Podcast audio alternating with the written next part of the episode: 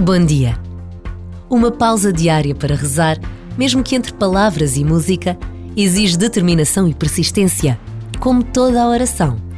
Mas quando se torna natural e espontânea, tem o valor de um tesouro carregado em simples vasos de barro. Um minuto para rezar.